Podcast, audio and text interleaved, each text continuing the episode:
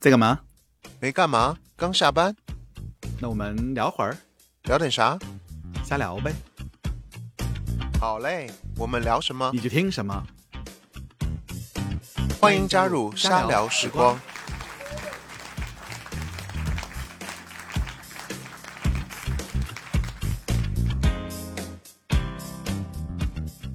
Hello，大家好，欢迎回来瞎聊时光，我是小东。我是哈克，大家好。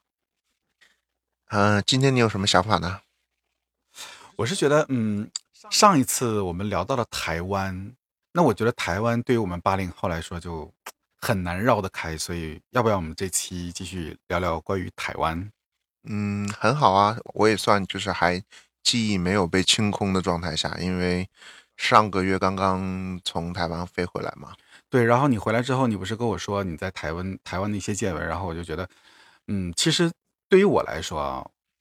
如果在亚洲选几个地方要去，台湾一定是排在第一位的，其次是日本，然后这两个地方你有同事都去了，非常羡慕。那我想，我想问一个问题，说你为什么会把台湾排在一个呃旅行的一个行程当中呢？你印象当中台湾是什么样的？嗯，那就像我刚才说，就是台湾对于我们八零后来说，就是影响可以用巨大来形容，就是那小时候看的那些偶像剧呀、追过的那些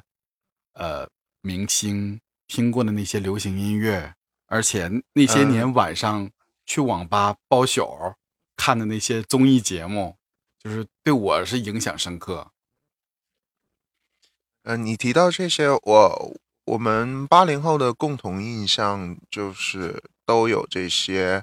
嗯、台湾的综艺节目你提到的，嗯就是那个时候就有基本上一碗泡面的时间，基本上就是要靠一个小 S 的综艺去呃度过的。对，我不知道你是不是这样的经历呢？我是前半夜打 CS，后半夜都是康熙来了。而且还有一阵时间，就是《康熙来了》是作为一个就是饭点时间，或者是嗯，你不需要专注于眼睛一直看的一个电视的节目，对，然后去作为一个你的陪伴对这样一个节目。而且后期改版的时候还介绍了很多台湾当地的美食。反正就是现在我对台湾的风土人情，还有台湾的那些美食，知名的美食，都是从那些综艺节目上得来的，就是看得我非常非常的向往。那你现在还有一些台湾的节目在看吗？现在反倒是没有，但现在好像还有在追的，就是那个 沈玉琳的节目，沈玉琳哦跟那个 Melody 在一起的那个节目。嗯，其实早期早期的时候，我觉得好像，嗯、台湾的节目的话，嗯、呃，我们会一直都在追小 S 跟蔡康永的《康熙来了》吧？这个就是台湾最大最有名的综艺节目。然后我觉得《康熙来了》带给我的记忆是在《康熙来了》有很多的歌手去打歌，然后你可以第一时间听到这些歌手们在这个综艺节目上面的现场。然后有的时候它区别于一些呃大型的演唱会，然后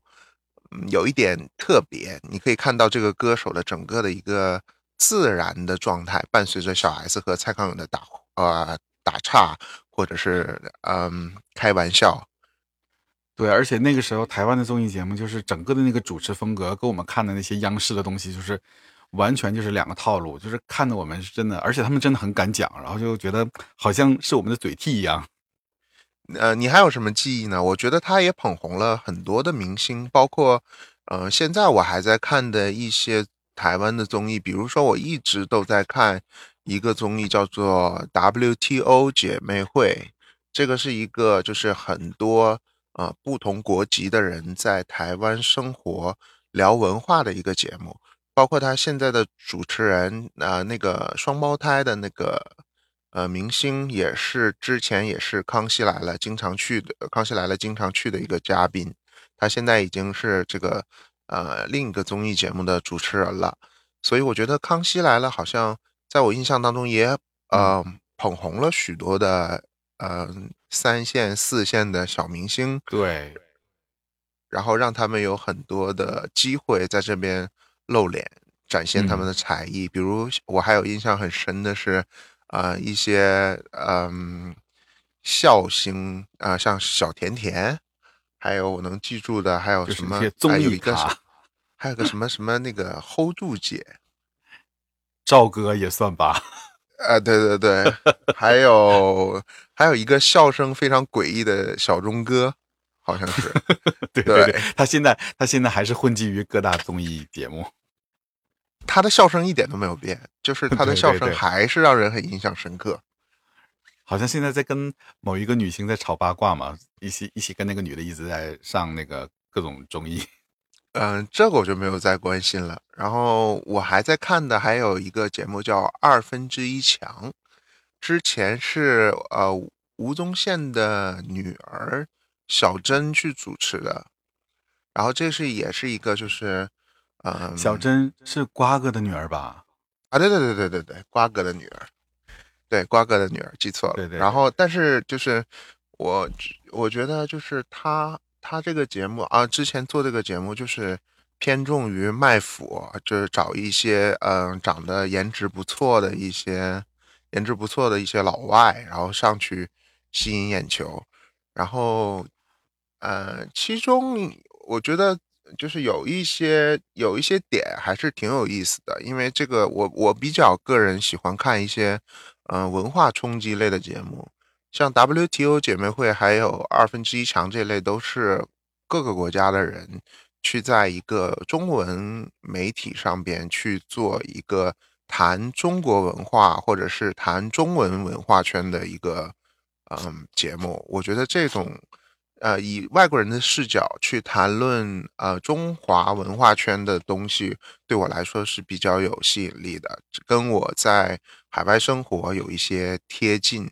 所以，我这个节目至少在看了十年以上，也陪伴了我很长时间的，嗯，之前的工作的就是上班的时间，呃，可以去看一些综艺，所以也看了一些，呃，这方面的东西。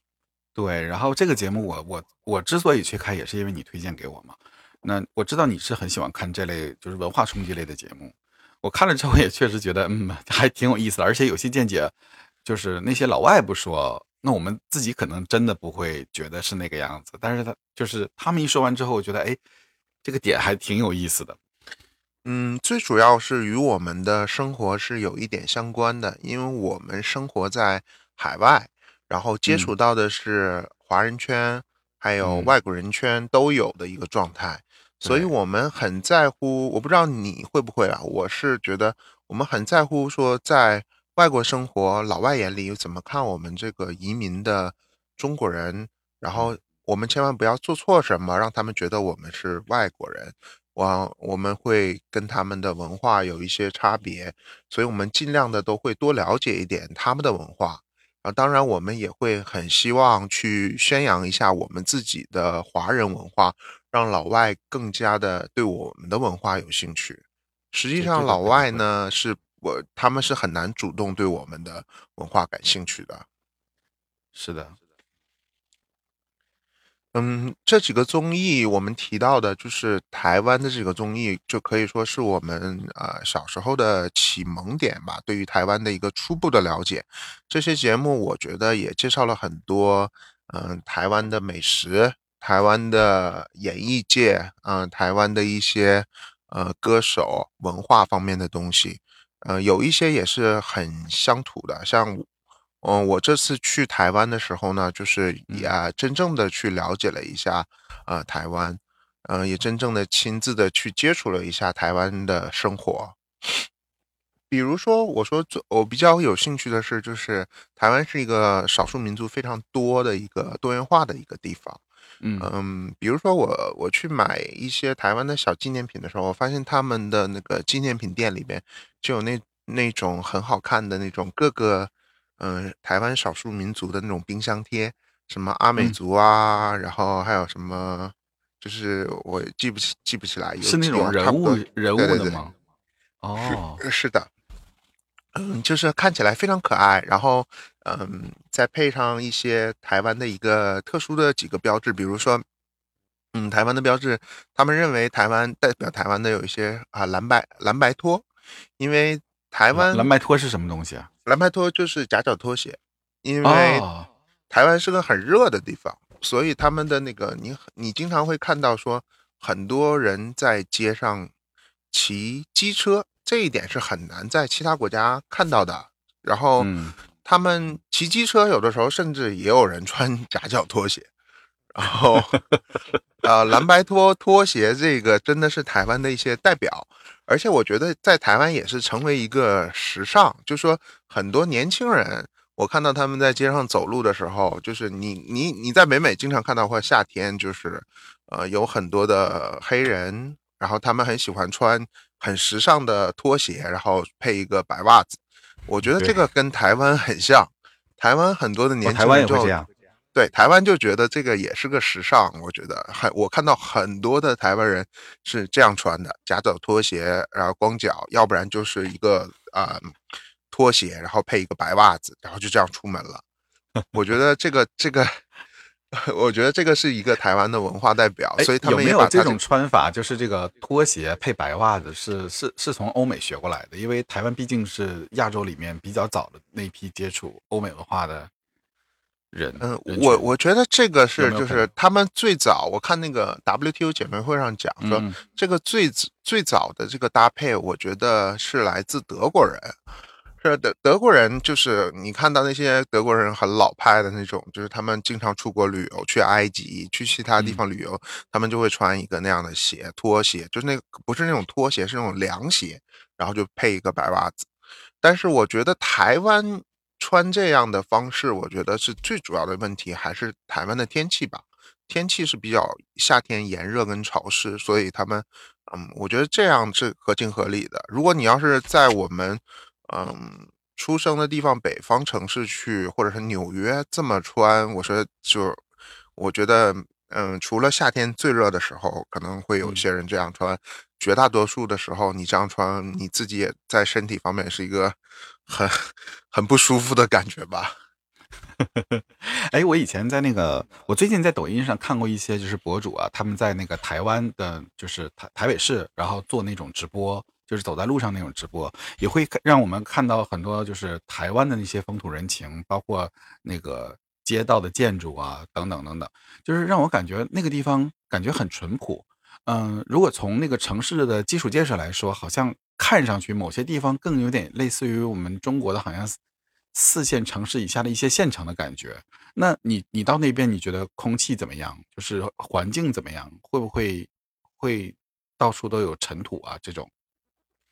嗯，我觉得我的想法跟你有点不同，因为嗯，你可能是没有去过台湾，对我看的我是东西。对你，你好像是听听到别人讲，然后再加上你看到抖音，然后再加上你自己对台湾的一些想象。然后我最开始去台湾之前，我跟你讲，我在呃中国的时候，然后嗯，我问过一些，包括我妈妈，然后还有同学去过台湾的，我说我可能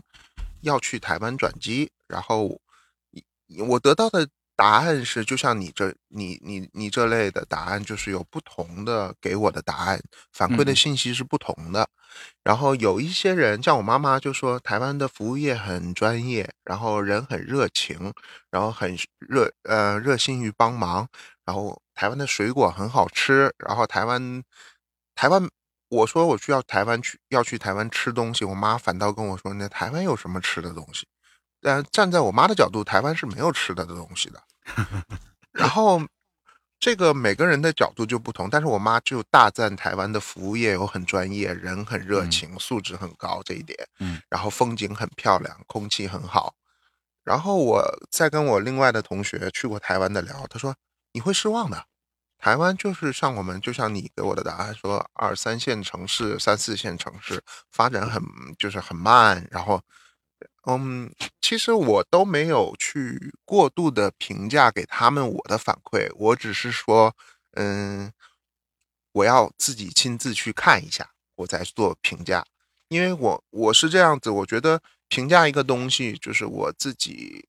要真的实际的到那里去，我才能够评价。如果单纯的只是说我去想象的话，我我真的是没有办法去，嗯，站在每个人的角度去迎合他们说。哎，对对对，啊、台湾的嗯经济就是台湾的啊、建设真的就是三四线城市，真的我觉得跟大陆相比，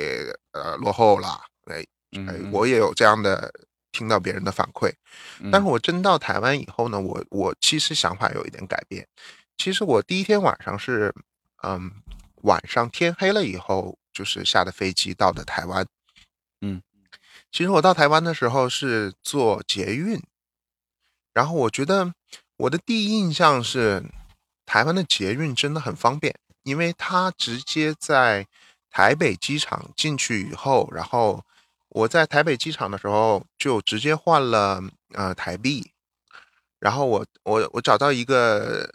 在那个那个附近，就是啊、一看就是台湾本土人的，我就和他讲说，哎，我要在台湾停留几天，我要准嗯备多少的现金可以够，然后可以就是在台湾嗯花。然后他说，问题你是找了一个当地的人，就是去了解这个事儿是吧？对，然后啊我那个人给了我答案，他说他反问我了一句，那看那要看你怎么花，如果你要是买奢侈品，你换多少都不够，他是这样讲。他说如果你。然后我跟他说，如果你是我，我是想在就是我听说很多嗯路边摊，或者是说很多的小店，有一些会呃不收信用卡，或者是呃一定要花现金的地方，我要换多少？他说你大概要换差不多四五千台币，应该暂时会够了。然后我就直接换了四五千台币，大概合着多少人民币？你能不能给我们一个数值？就是因为现在我们这样说，好像我自己也是没有什么概念。嗯，呃台币应该是，我没有记错的话，应该是，我不知道，我不太确定是跟人民币怎么比，台币是？好像是我在台湾的时候是三十一，哦，呃，一美元等于三十一台币。所以五千新台币大概等于一千一百多人民币，那还是还是真的蛮便宜的。是的，然后我换完了钱以后，我就搭乘捷运去，就是直接在机场里面坐捷运，嗯嗯，直接就到了我要去的，嗯，台北车站。因为我订的旅馆是在台北车站，其实距离不算不算近，嗯，大概坐了差不多一个多小时的车。然后它分快车跟慢车，然后它从台北机场到市区的，嗯，这段路程的话，是属于那种专用的捷运，是你要花一个钱，然后这个只是付到这个不同的位置的钱，并并不能说在，嗯，这就啊，嗯，怎么讲呢？就是说它这个付的就是一次性的，你到台北台北市内的一个。相当于说我们的，嗯，就是一个中长途巴士。中国的话叫叫城铁，然后我们我们美国叫 Air Tree，就是属于机场的那种转运的那个地铁，地铁、啊，或者是对捷运这样的。哦，你刚才一直说捷运的时候，我还一直想说是不是那某种那种长途 bus，然后哦，原来是是地铁类的那种。OK，其实捷运就是地铁，我觉得就是它哦只不过是，我觉得统称起来就是说捷运就是地铁，无论它嗯是在、在地面的还是地下的，它都是捷。对对对你像纽约的地铁也是这样，有一段路是在地上，有一段路在地下，所以我觉得嗯捷运就是地铁。嗯，然后我坐了差不多一个多小时就到了台北车站附近，然后我住的宾馆，我发现我我 Google 了一下整个的那个路程的话，走路的话其实只要六到七分钟左右，非常近。哦，然后，所以我我我看了一下台北机场，呃，台北呃台北车站，台北车站呢，我到台北车站的地方，然后我到台北车站就是，嗯，走路到我的宾馆，我的宾馆是其实就在很繁华的一个地方。其实我第一印象到台湾的话，呃，到台北以后就是到这个旅馆附近，其实是有点破破烂烂的，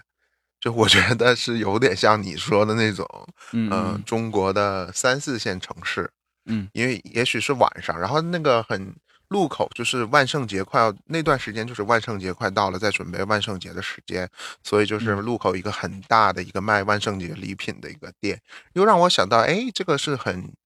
很西方的节日，原来台湾也是很注重这个节日的，然后说很多人在准备这个东西，店面也是在卖这些东西。嗯，这是我到台湾的台北的第一印象。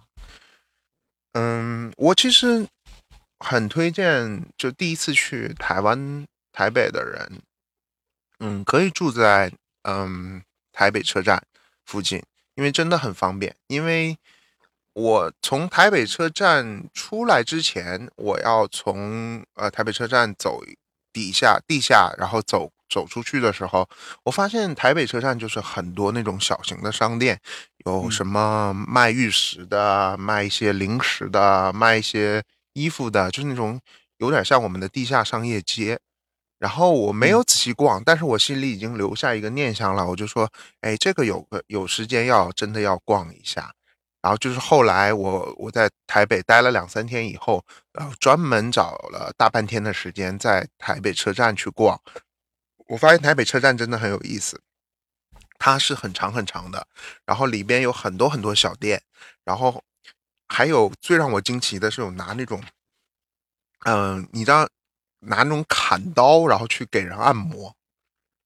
然后还有那种算命算命，还有那种算命的那种，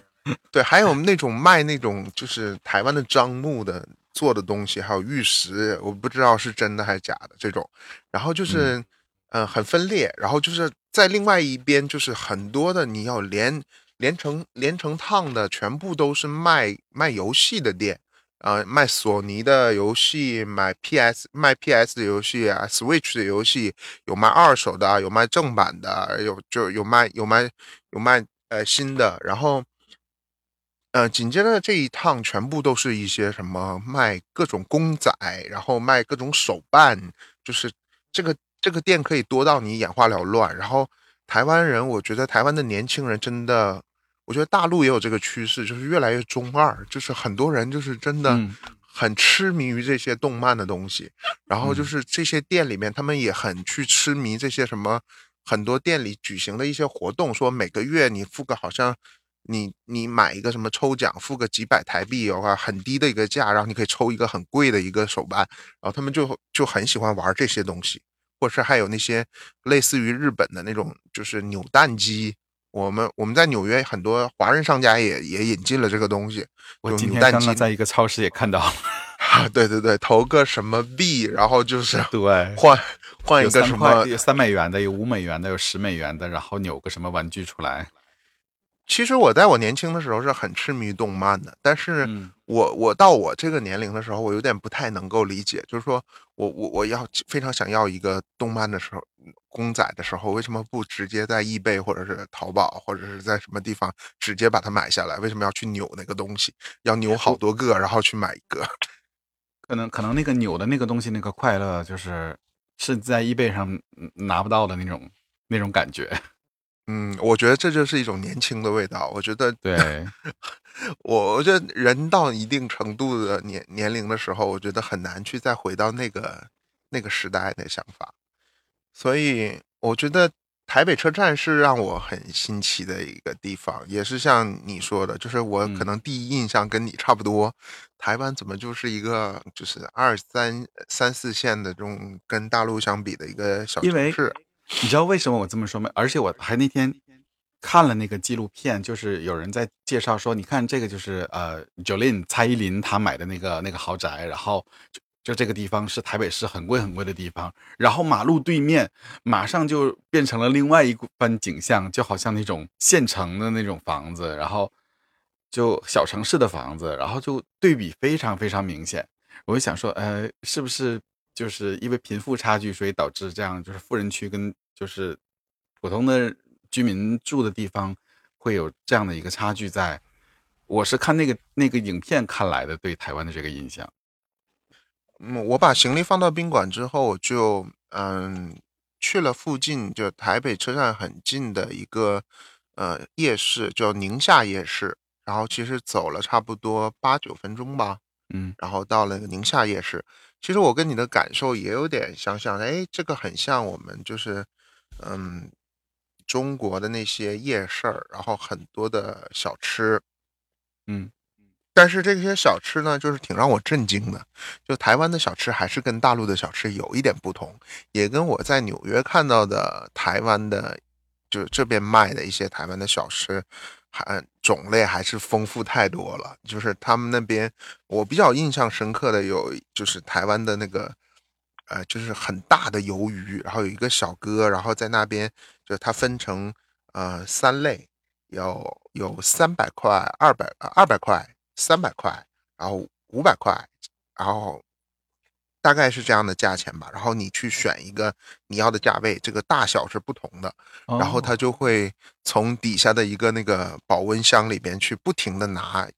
那个很大的一个鱿鱼，鱿鱼尾巴就是那种，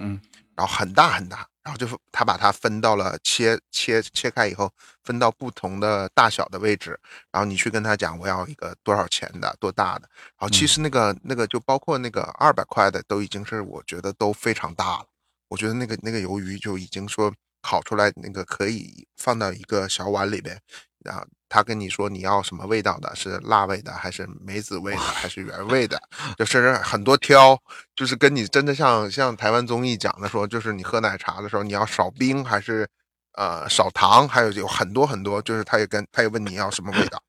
我我现在跟你讲，现在是晚上呃十点了，然后听你讲那个鱿鱼，我感觉脑子里一直往外蹦鸡排、鱼丸，一种很饿的感觉是吗？对，口水都 出来了。你要没你要是看到那个鱿鱼，真的是不管你爱不爱吃，就是你都会觉得我真的很想吃，因为它是第一新鲜的。然后，并且是他从底下拿出新鲜的以后，放到一个炭火上面去烤，然后那个味道，整个的那个地方都是那种那种，你知道炭火一烤东西那个味道，然后就很香很 香。我闻到然后台北的台北的夜市就是越夜越疯狂，就是基本上可以到十二点钟。然后你他我来来回回的，就是一趟一趟夜市的街，就是前边的那一段就是有卖些什么呃什么。娃娃机，然后打枪，然后这也有也有人去在那边玩，然后有一些也有一些什么，就是嗯，我们叫那种呃，类似于街头艺人的行乞的人吧，就是在那边拿个破吉他或者拿个什么东西弹，也有这样的人，甚至还有老外，就是随随便敲个鼓，然后就是在那边呃放一个东西要要钱，然后让我很惊奇的是，这个整个台北的这个。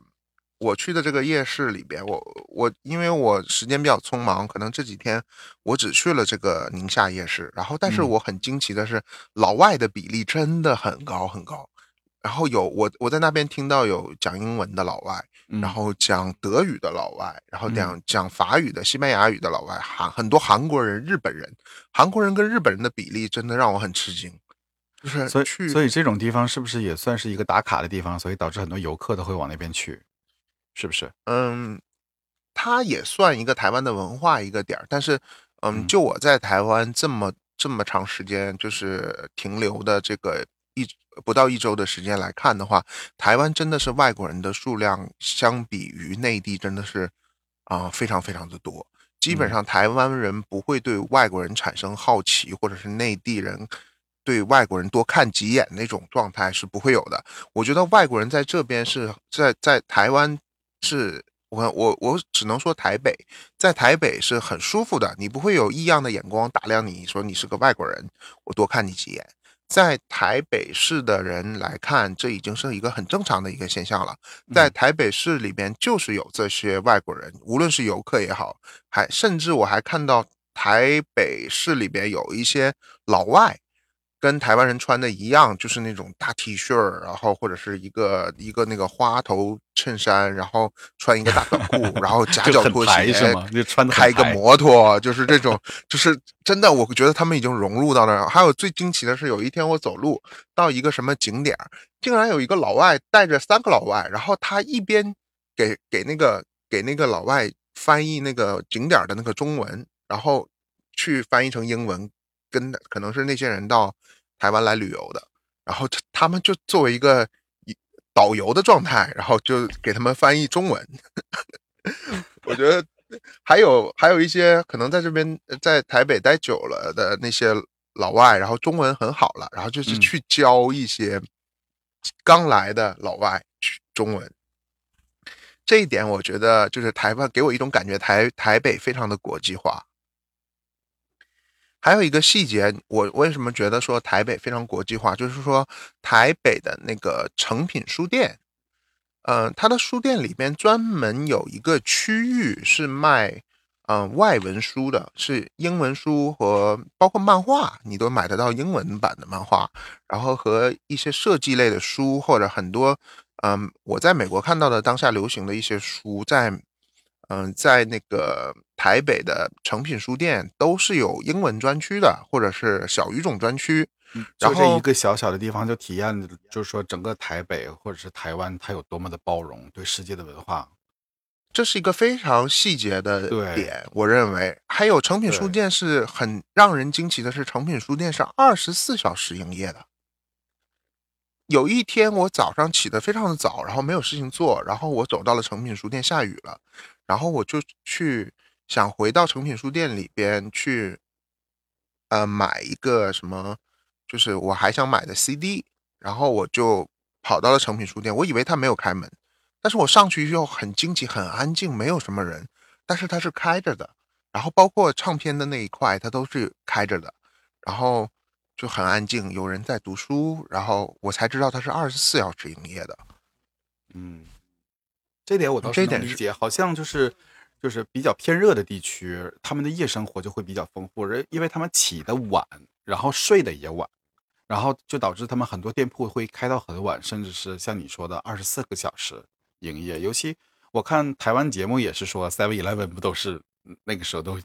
一直都会有人进，是，所以他们的夜市开的也很晚。然后我所讲的就是，嗯，我认为从细节上来讲的话，嗯，作为一个外国人来说，我讲到一点细节就是，啊，他们有很多文化。如果你你是不讲中文的，但是我要想看一些信息的东西的话，我在台湾的书店里是可以找到的。你相对于说，嗯。包括美国也好，你像我们在美国要买中文书店，一定要去专门中国人的地方。你在老外的书店是很难找到中文图书的。对。然后中国大陆，我觉得找英文书，你也是找的边边卡卡的一些，嗯，很少的一点中文书，并不是说大规模时下流行什么的。就无缝链接的，就是美国最近在流行什么书，比如我看到马斯克的自传这些，呃，当下很流行的一些东西，然后就是讲讲 AI 的一些书、健身的一些书、什么网红的一些书，然后讲金融的一些书，然后竟然在台北的书店都是无缝链接的，所有的东西都有。最惊奇的是他们。他们的日本的书书也非常的多，然后台湾很中二的这一点，年轻人很喜欢看漫画。他在他在台北的诚品书店里边专门有漫画的区域，就我我觉得你能够在一个地方买到很多正版的中文漫画书，然后他还人性化。非常惊奇的是，他还有成人专区。哇哦，对，而且成文成人专区，我成人专区分的还很。还还很细节哦，就讲到这儿，我都已经很想去台湾了。我就，然后我就，就还有一个细节，我觉得台北很国际化的是，你到台北的 Seven Eleven 或者是店面，或者其他的任何地方，然后有的时候，嗯，有的时候你，我不知道你会不会啊，就在北美生活惯了以后，你觉得有一些英文，你说起来要比中文要。简单，有的时候你随口会说，有的时候英文会不会这样？因为用太久了，然后就有的时候会想不起来那个中文，就那一刹那是不知道怎么说的。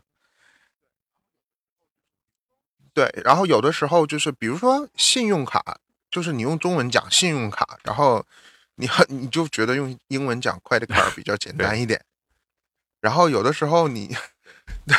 就我举的这个例子，就是说你有的时候是不自觉的，尽我都已经可以说尽量去避免这个状态，就是不要脱口而出，在一个中文环境里边讲英文。但是我觉得这个东西是，嗯，无可避免的。你在北美生活久了以后，你就会这样，很让在大陆生活的人遭人讨厌的，觉得你是不是在 转英文，说中文加英文？其实真的不是这样，真的就是说你在一个环境生活久了以后，你已经习惯了某一些。单词，呃，有一些词是用英文表达会更简单一点。然后有的时候我在台北也出现这种，就是不不自由的，就是你呃不自然的，就是你会说英文了，但是你以为你会你说的是中文。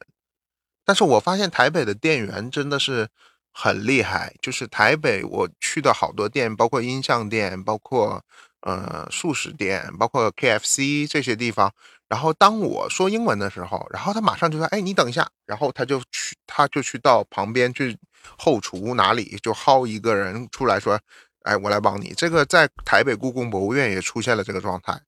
然后他就会跟你讲英文，让表达的更清楚一点。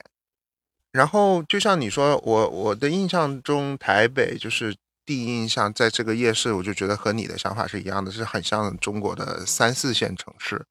但是我第二天出去的时候，我就逛街什么，走到一个马路的时候，我就忽然觉得这很像纽约的曼哈顿，因为大楼也很高，然后嗯，人口也很密集，然后状态也都是这样子。然后我走到一个小趟里，像我有一天就是徒步，我很喜欢走路，说我不太喜欢坐车，然后就一直都用，我也很能走。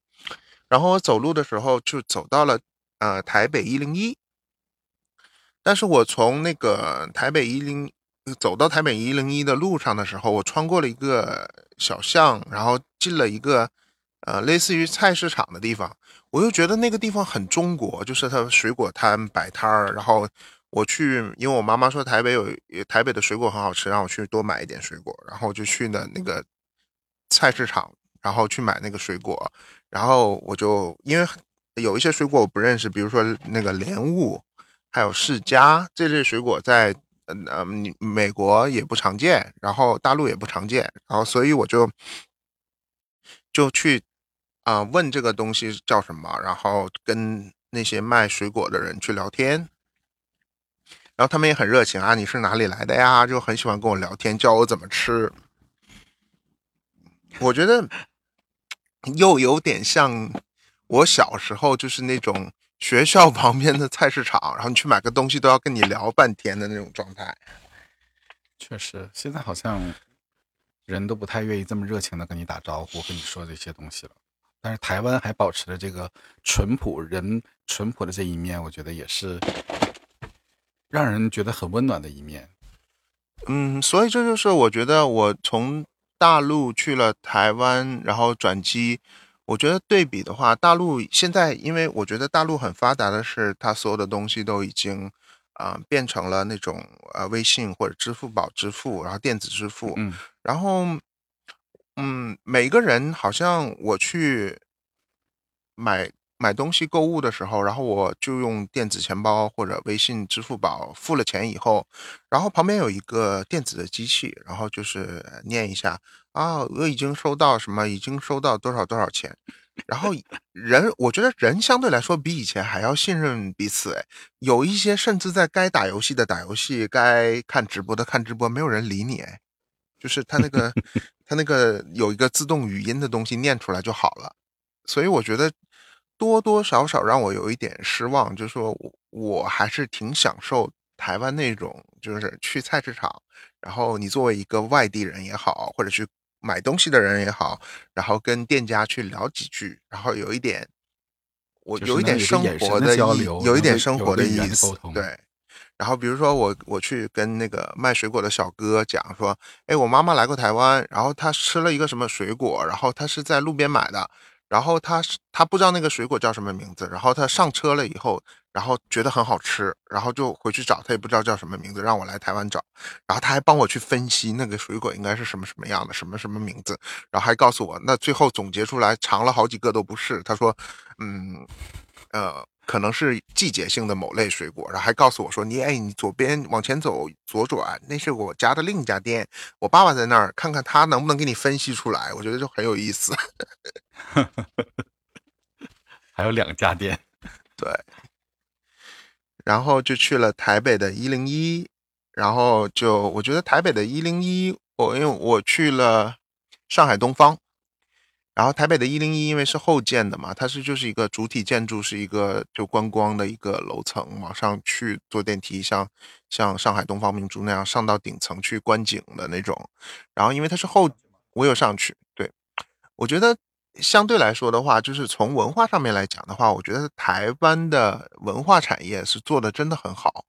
因为相对比上海东方明珠，同样是一个就是很发达的一个城市里边的。观光景点很出名的观光景点来说，我觉得相对来说台湾做的就很好。呃，一个是嗯，首先来说，上海东方明珠就是你上去以后，一个是人多，还有一个就是它因为呃建造的年头太久了，以后它它那个举架比较矮小。然后你觉得在里边很空间很狭窄，有点憋。然后很多人在那边挤着照相的时候，本来就是一个地面是透明的，然后旁边也是透明的，往上往嗯往下边看的一个空间，你就会觉得很不舒服，赶快很压抑的想出去，就这样。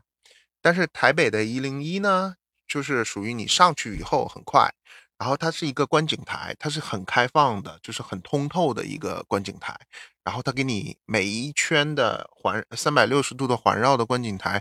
呃，每一个你想去拍照片的地方都给你放了。比如说这个地方放了一个呃独角兽，你可以骑在那儿照个相；那边可以放一朵云彩，那边放一个翅膀，就是你可以在那边拍出很漂亮。如果你有想想拍那种照片的心情的话，你可以在那边拍出一个很漂亮的照片。然后你想在那边慢慢的走一走，它空间也蛮大的，它人流量也不是特别大。然后我觉得这个就是没办法的，因为中国就是人多嘛，就是台北没有那么多人。我觉得这个跟中国人多好像没什么关系，我觉得可能就是像你说的，它是新建筑的原因。像我去年我去纽约帝国大厦，也是人很多，举架也很矮啊，就是也是都没有办法呼吸的那种。嗯，还有一点就是说，台北的它的嗯文化产业做的比较好的是，你上一零一的时候，虽然你花了门票钱，他给了你一沓优惠券，比如说你可以在那边买甜点，然后减去二百块，然后你满了在那边，那这个真的很好。那个咖啡吧里边买甜点满了三百块，再减二百块，一百块，然后他很有一个让你去消费的冲动，因为你觉得，哎，在那个观景台那个环境下，然后去喝杯咖啡，吃个甜点，然后还有折扣。然后也花不了什么钱，我觉得是一件很舒服的事情。然后就绝大多数的人都都到上面去做这件事情。有很我看到很多老外，然后就是很多外国人，然后在那边就是点咖啡，点个甜点，然后在那边聊一下，然后互相打个招呼。我觉得那种非常和谐的氛围，就是很像，就觉得你让你觉得他他的他的那个服务做得很好。然后你下去的时候呢，就是他跟。欧美很像，就是像你，我不知道你去没去过迪士尼，就是美国的迪士尼还没有。那美国的迪士尼就是那种，就是你一个一个游乐项目结束以后，你穿穿出去以后，就是一个当跟那个游乐项目相关的一个礼品店，然后礼品店里面就有很多很多买东西的。它就是你从一零一下去之后，然后你就那种呃商店，就它里边的东西做的很精致。哦，我知道那种，我知道那种，就是每个旅游景点都会有它自己特色的那个那个 gift gift shop。是的，台北就是。很。对于我在帝国大厦二层也是卖这些东西，我也是买了很多冰箱贴。对，中正纪念堂也是，中正纪念堂啊，台北故故宫啊，都有这些东西，就是做做的。关键是它的礼品做的真的很精致，你很有购买欲望。虽然价钱也不低，但是你觉得就是很有购买欲望。就比如说，我就买。它不是 Made in China。啊，我觉得大多数都是 made in China，就是，但是说，我觉得这些东西都是特供的，就是专门是给这边做的。我们美国很多绝大多数都是 made in China，对，但是它它很多只在只在中国生产，但是它要在对外销售嘛。然后它，我买了什么呢？买了买了那个，嗯，呃，电茶的电茶的电茶具的杯子，呃，不是杯子，那个茶垫，茶垫儿。对，它做的很漂亮。对，茶壶垫，然后就做的很漂亮。然后我觉得，嗯，挺有意思的。垫起来那个茶杯、茶壶啊，都很好看。然后因为在一个透明的环境下，底下是七彩的，然后我就觉得很漂亮。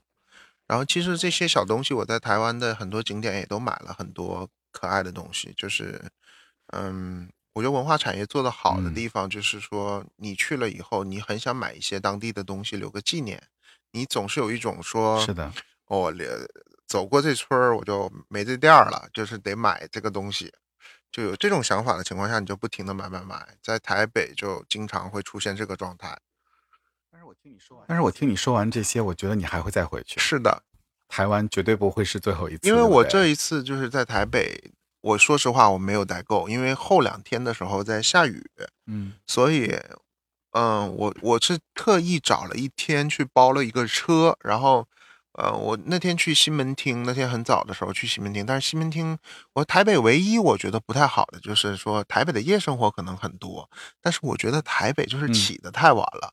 对于一个能起早的人，还有时差的人，我觉得就是不太不太好。我经常在早上的话，看到很多老外提提着箱子，然后或者是到处拿个背包，到处找吃的。然后我也起得很，有作为一个游客，你就总觉得说我早起一点，然后去。多看一看这个城市，这种想法。所以这就是我之前说的，就是热带地区的人都是起得很晚，睡是的。然后就是你就你很早的时候出去，就你发现吃的你也找不到，你可能只能吃那个路边摊，有几家开的，选择性很少。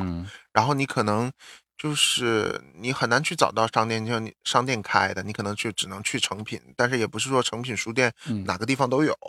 然后你说你要去，真的是。作为游客想去 Seven Eleven 那种地方买一个吃的，随便应付一下，你又觉得不甘心。我来到一个美食天堂，为什么为什么非得要去便利店买一个什么串儿之类的东西去吃？所以就是我唯一吐槽的就是这个这一点，就是早上的时候好像就是选择性有点很少。然后我就那天话说回来，我那天去了西门町很早的时候，然后好。不容易，我我我看到了那个幸福堂，然后 幸福堂开的很早，然后要了一份，呃，还是盐酥鸡，啊，还是盐酥鸡，正宗的盐酥鸡跟正宗的珍珠奶茶。其实我觉得那个分量跟纽约比的话，这是真的很小。其实价钱也不便宜，因为毕竟西门町这个地方是游客的地方嘛。我觉得价钱也味道，我觉得味道，嗯。我觉得有，我觉得有先入为主的那种原因。我觉得纽约的比较好吃，不知道为什么。因为你吃，因为你吃对我吃了太多年了，就觉得哎，还其实都是油炸的。我觉得就是纽约的还可以接受。然后，但是珍珠奶茶本身我也不太喜欢喝奶茶这类东西，所以没有的比较。我觉得到哪里都差不多，而且这个东西普及的已经很到处都是了，所以就是。再好喝也不见得好喝到哪里去，但是我印象深刻的，在他斜对面有一个小笼包店，然后那个小笼包店就是我就印象当中，它那个一楼都是铺满了那种就是日式的那种伞啊什么的，然后呃上边，然后早上也没什么人，然后其实这家店也蛮大的，然后有二楼，然后我就要了呃一屉还是两屉小笼包，然后。那个小笼包，我觉得还真的蛮好吃的。他们说台湾的小笼包好吃，我觉得我还是真的体会到台湾的小笼包真的很好吃。然后其实我那一天早上吃的东西真的是说不完，是不是？然后我就跟你说，台湾就是吃吃吃。然后那天早上其实呃吃了这么多东西，还是没觉得够。然后就在西门町那边晃，然后我发现有一个有一家大家都在排队。然后我发现大家都在等那个藕蛙煎，我觉得去西门町那天可能是我台湾的最后一天，然后我就觉得，哎，我都在台湾这么这么久，这么几天都没吃藕蛙煎，要去正好有人排队，我就去排队，然后那家的藕蛙煎也真的很好吃，我觉得台湾那种小店的，哇，只在电视剧里看过的东西，说的我口水都出来了。反正我觉得这种小东西真的很好吃，然后对于我来说，就是走一下吃一个小东西，走一下吃个小东西，嗯，是挺好的一件事情。然后唯一遗憾的就是我在那边还喝了一杯，在在那个西门町还喝了一个叫呃台湾的苦瓜奶茶。然后他那边做那个苦瓜奶茶的时候，他还他还跟我说，你可以那个买这个。就是他们已经包好的这种可以自己冲的那种苦瓜，他说这个苦瓜奶茶就是可以冲，它可能是真的那种干的那种苦瓜。然后他说这个是降血糖、降血脂，然后降血压。然后这我一听到这三个样，我觉得这个太适合我了。这个我听着就没有兴趣。我觉得我觉得挺适合我的，我就觉得很想买。但是我忽然看到旁边有一个那个几辆车，车上挂了很多的那个就是。各种景点的照片，然后我就看，然后那个有一个司机跟我搭搭讪，然后我就他就说你要不要包车出去玩呢？我说多少钱？然后他说嗯，八个小时六千六千五台币，好像是八个小时六千五台币，其实差不多一百多美金吧。然后我其实那个时候我在已经是快中午了，然后我就我就说，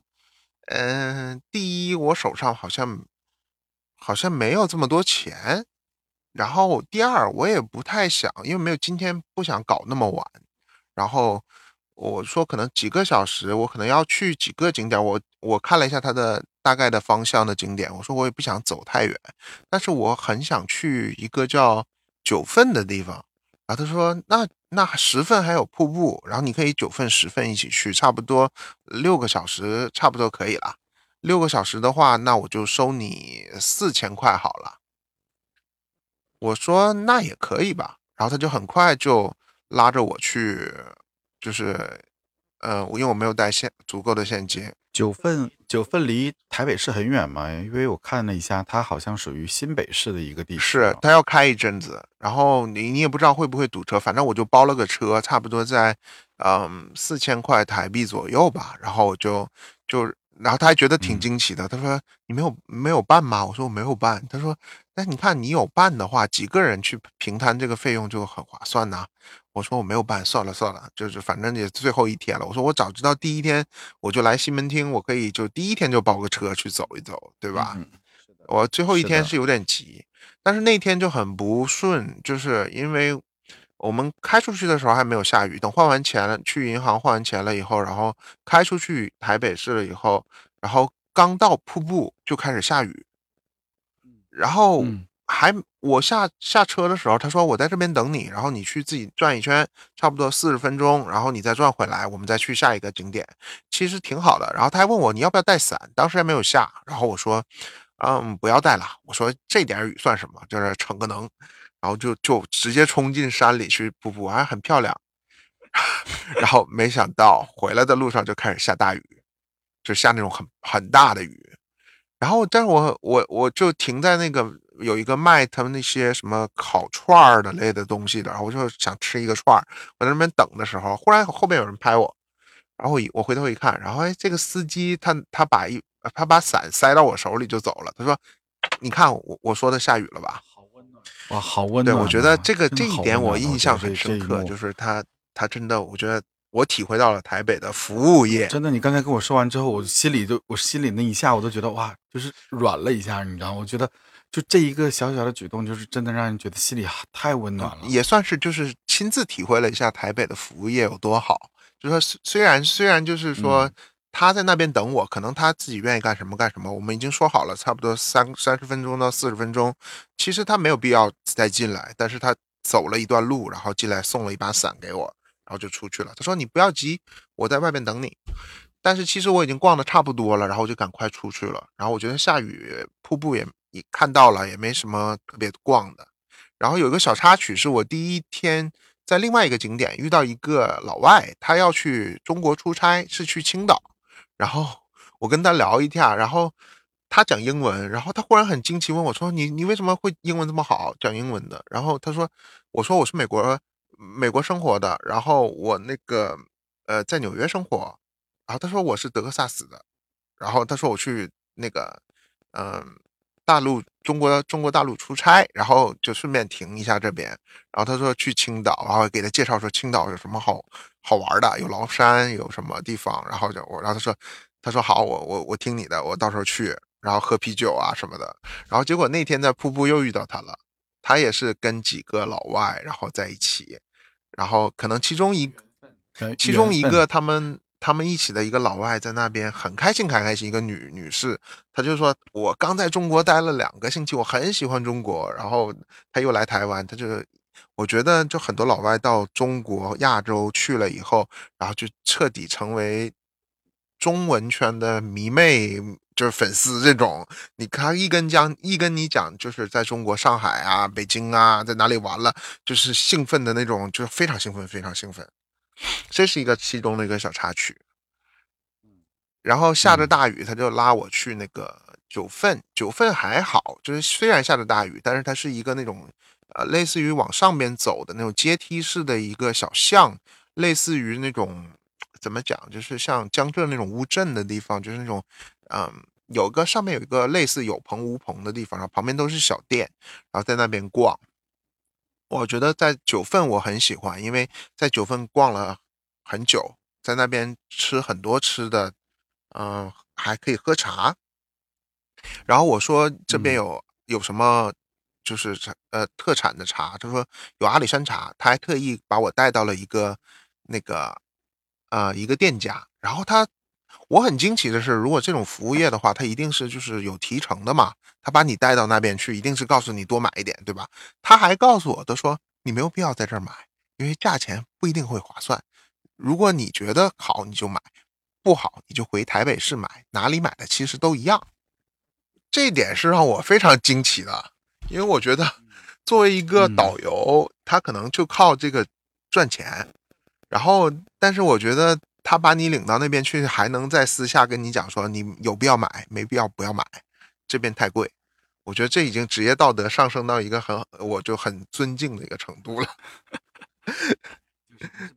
就是不是把利益 摆在前面，而是把服务自己的服务品质。对这一点，我是觉得对台湾印象很好。然后这个这个我在这边九份转，就虽然他九份走到上面的时候，然后就你看到群山呃下边的山呐楼啊，有一个阶梯那边可以看到一个全景的时候，就完全是被那种烟雨给罩住了。但是我觉得那个时间去那个地方也是很特别的。然后我心里就是想说，嗯，我以后肯定还会来这儿。就是我是觉得这次不完美就不完美吧，反正。还给我一个念想，以后还会来这边，所以就九份，就是旅行一趟旅程，如果有一点遗憾，我觉得也是它的完美之处，就是这就是这样才会让你更加的想念这样的一趟旅程。我是觉得体验也完全不同吧，就说你的体验就是你很难在一个暴雨的天去包一个车到一个景点，我觉得这种体验也是独一无二的。然后我。从九份离开以后，然后他问我，他说你离这儿很近的有一个有一个日据时代日日本占领时代的一个就是挖黄金的一个地方，你要不要去？然后因为雨已经下的非常大了，然后我就跟他说，我说我不要去了，就回台北吧。然后在车上的时候，他就他就跟我说，他说他我们一直在聊天，然后他就跟我说，哎呀，今天天气实在太不好了，然后嗯，我们就这样开回去，然后。呃，差不多多长时间？然后我就只算你，就是他看了一下表，大概就是，嗯，四个多小时吧，不到五个小时。他说，我就收你两千五好了。所以我觉得这个司机给我印象就是，他是台北的门面，给我的感受是很好的。而且我还跟他说，我说我台北我还会来的。我留你的电话，就是你喜欢一个地方，它是方方面面的地方在给你这种。这种感受是的，然后我就是说我留你的电话，我说下一次呢，如果我来台北，我要去南部或者去其他地方的时候，我要包车，我就直接找你联联络你就好了。然后或者是我到台北了以后，然后我让你接送，然后我们定时间怎么样都可以。所以我觉得也算个缘分。所以我觉得也，嗯，对于我来说，最后一天在台北的行程有遗憾，但是也是一个很好的一件事情。所以从台北的，就是捷运呐，到环境啊，就我觉得台北给我的印象是一个综合体，就是它很国际化，它有中国的呃相似度的地方，然后也有美国相似度的地方，然后它也有嗯它自己的一个独有的一个文化，就是它被日本占领过的时候，你很惊，你会很惊奇的在台北的路上看到很多的嗯。小店，然后它上面的招牌写的中文字，但是你感觉很像日本字，就是它很像日本的店。然后我还去了几个嗯创意的文化园，然后这些就是可能说像中国现在叫什么？那天我跟你聊天聊起来，然后那个就是卖一些呃手工制的自己的私人设计的一些东西，那个叫什么？就是属于嗯。呃，这个叫国什么国，就是国潮吗？国潮对对对，就是类似于这类东西，就是很多很多一当地的这这类东西，中国也很流行自创品牌的东西。然后其实你想你要你要想这个价格，其实不是很很便宜，买一个什么小盘子，差不多也和四三四十美金。其实我觉得也不是很便宜的。然后我其实也买了挺多这种很可爱的东西。然后我觉得就是去一个地方喜欢一样东西，就是赶快把它买下来，因为你不要喜欢就买下来，不要后悔。你离开这个地方以后，就是像以前也发生过，我就很后悔哪个东西没有买，然后后回来再再想为什么当时不买。所以我觉得以后的旅行都是发生这种状况的时候，我就喜欢这个东西，我就一定要买下来。然后。我去了这些文创园，就是对台台湾有一个更深的认识吧。就是说，我觉得它的文化产业做的真的很好，就是让你觉得，嗯，在这个在这个整个的大环境下，它还能够创造出自己很多，呃，它跟中国的体量比的话是很很小很小很小，但是它它可以在在这边创造出这么大的能量，有这么多的文化产业，有这么多的。标志性的符号，然后还有一个细节要讲，就是说，我觉得台，嗯，台湾真的像我妈妈讲的那样，就是说，台湾的人的素质真的蛮高的，甚至我觉得有点让我惊奇，因为我走到一个路口的时候，可能是那个路口的红绿灯，可能我我如果以我一个一米八左右的人来说的话，我可能一步就跨过去了，就两步或者一步就跨过去了那个红绿灯。竟然红绿灯的时候没有一个人走，大家都要等着这个红绿灯彻底结束。那个红绿灯又长，然后 真的是没有一个人走。然后红绿灯结那个结束了以后，人才从这个。如果是按照纽约的想法，纽你知道我们在纽约生活，纽约是完全完全不等人不等红绿灯的。就是我们我们纽约在本地当地的人来说，你看到一个人在等红绿灯，这个人一定是游客。就纽约本地人是不会等红绿灯的，有个缝就会穿过去了。尤其在曼哈顿，就是几几个 block 就这种，我就我就红绿灯是，你看到一个人在等红绿灯，然后就是简直了，这就这这是个游客很烦这种感受。但是台北给我的感受完全不一样，就是红绿灯就是没真的是没有人走，他们就是完全遵守制定好的这个规则。然后你就在车上，呃，在那个台北街头看到，就是那个整个的摩托车队，然后等红绿灯，然后红绿灯一开始的时候，呜，一趟的那个摩托车往往前面冲，然后觉得这个很壮观，真的是。嗯，这番景象我在直播上看到过，非常壮观。我觉得有机会你是真的可以亲自去台北看一下。是的，听你说完之后，是的，听你说完之后，我都觉得，嗯，下次如果去的话，一定让你帮我制定一份详尽的攻略。哦，对，说到台湾，一定要一定要讲一下唱片行。对，然后我这次去台湾，其实短短的几天，大部分的钱都花在了唱片行。我觉得很多人都很奇怪，因为我回来去了那个经常去的一个台湾的一个小吃的一个地方，然后跟那个阿姨讲我去了台湾，然后我说我很喜欢台湾，然后在台湾花了很多钱。她说你花到哪里？你是买了很多东西吗？我说我我很重啊，我还特意买了个行李，然后那个。装了很多唱片，他说你买唱片，我对。我说，你看我买了很多黑胶，然后买了很多我喜欢的歌手，然后我还是搜了很多什么家家唱片行、五大唱片行，然后成品音乐，就是这几大唱片行我都去了，反复的去，而且还生怕错过什么，然后就是反复的去去买这些唱片，然后让我很很高兴的，我买到了我最喜欢的一张张雨生的黑胶唱片《卡拉 OK 台北我》，然后。我还买到了，呃，他的红色才情、白色才情的 CD，然后最惊奇的是，我还买到了雪狼湖的国语版的，因为，呃，雪狼湖张学友的雪狼湖，呃，粤语版很出名，但是他国语版是是我很喜欢的一张专辑，然后就，呃，毕竟我的母语是普通话，然后我就很想去听普通话版的雪狼湖的音乐专辑，然后我也是在一个地方买到了。然后还买了，嗯，很多的演唱会的 DVD，还有一些日本歌手的。因为很特别的是，日本的歌手的 DVD，嗯，或者是日本歌手的 CD，在台北发行的是有中文翻译的歌词。就是这个年代，我觉得很少有人去再拿着一个 CD，然后拿着一个歌词本去听。我觉得你和我应该都是经历过 CD，然后 MD 磁带、磁带 CD、MD 指磁带这个这个这个流程，然后到数字音乐的这个过程。但是我们始终还是很喜欢这种呃实体唱片，然后近几年又很喜欢黑胶。你经常看直播是吧？是的，是的。因为我觉得现在就是听音乐、听歌，然后拿着翻开那个歌词本看那些写真。我觉得那个感受跟你用手机来听那些数字音乐感受是完全不同的。我不知道是年代不同吗？还是说每个人的感受个人是不同的？就是你去跟一些不喜欢这类嗯东西的人讲说，你我们这类人就是在浪费金钱。然后我们彼此就喜欢这类东西的人来说的话，对于这个东西就是真的很喜欢，因为我觉得这个是我们从小到大的记忆的一部分。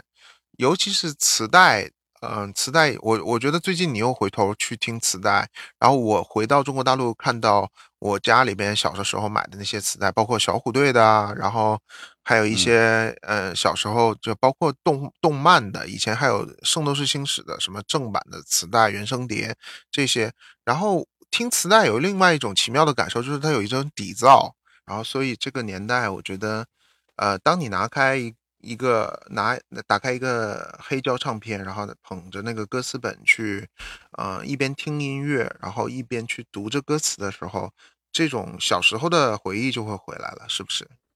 是，真的是。而且现在每次翻开以前的那些歌词本，我就觉得啊，马那个记忆马马上好像就回到了自己曾经十四五岁、十五六岁时候。所以这个就是我觉得，嗯。我下次还会去台湾的一个很重要的原因，就是因为台湾是唱片工业非常发达的一个地方，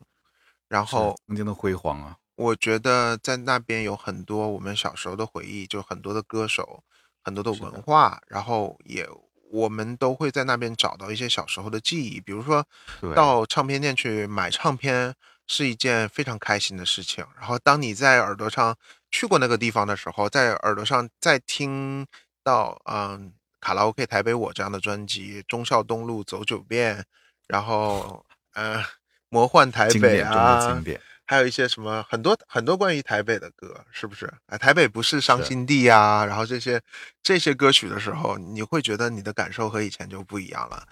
呃，所以我非常推荐你去台北。哎，我们要不要在这里再挖个坑，然后改天我们一起聊一聊我们各自喜欢的歌手？好啊，好啊。所以我们今天就差不多了时间，然后给大家介绍一下，呃，台北，也介绍一下我这次台北的一些感受。然后我希望我们的东东有机会，或者给我跟我一起去。受不了了，好想去，现在。对，好想吃东西，好想吃鸡排。呃，对，嗯，我们可以去士林夜市吃鸡排。就士林夜市附近的鸡排可能比脸还大。我在那边，我我是在去台北故宫的路上吃了一个士林的一个鸡排，真的是。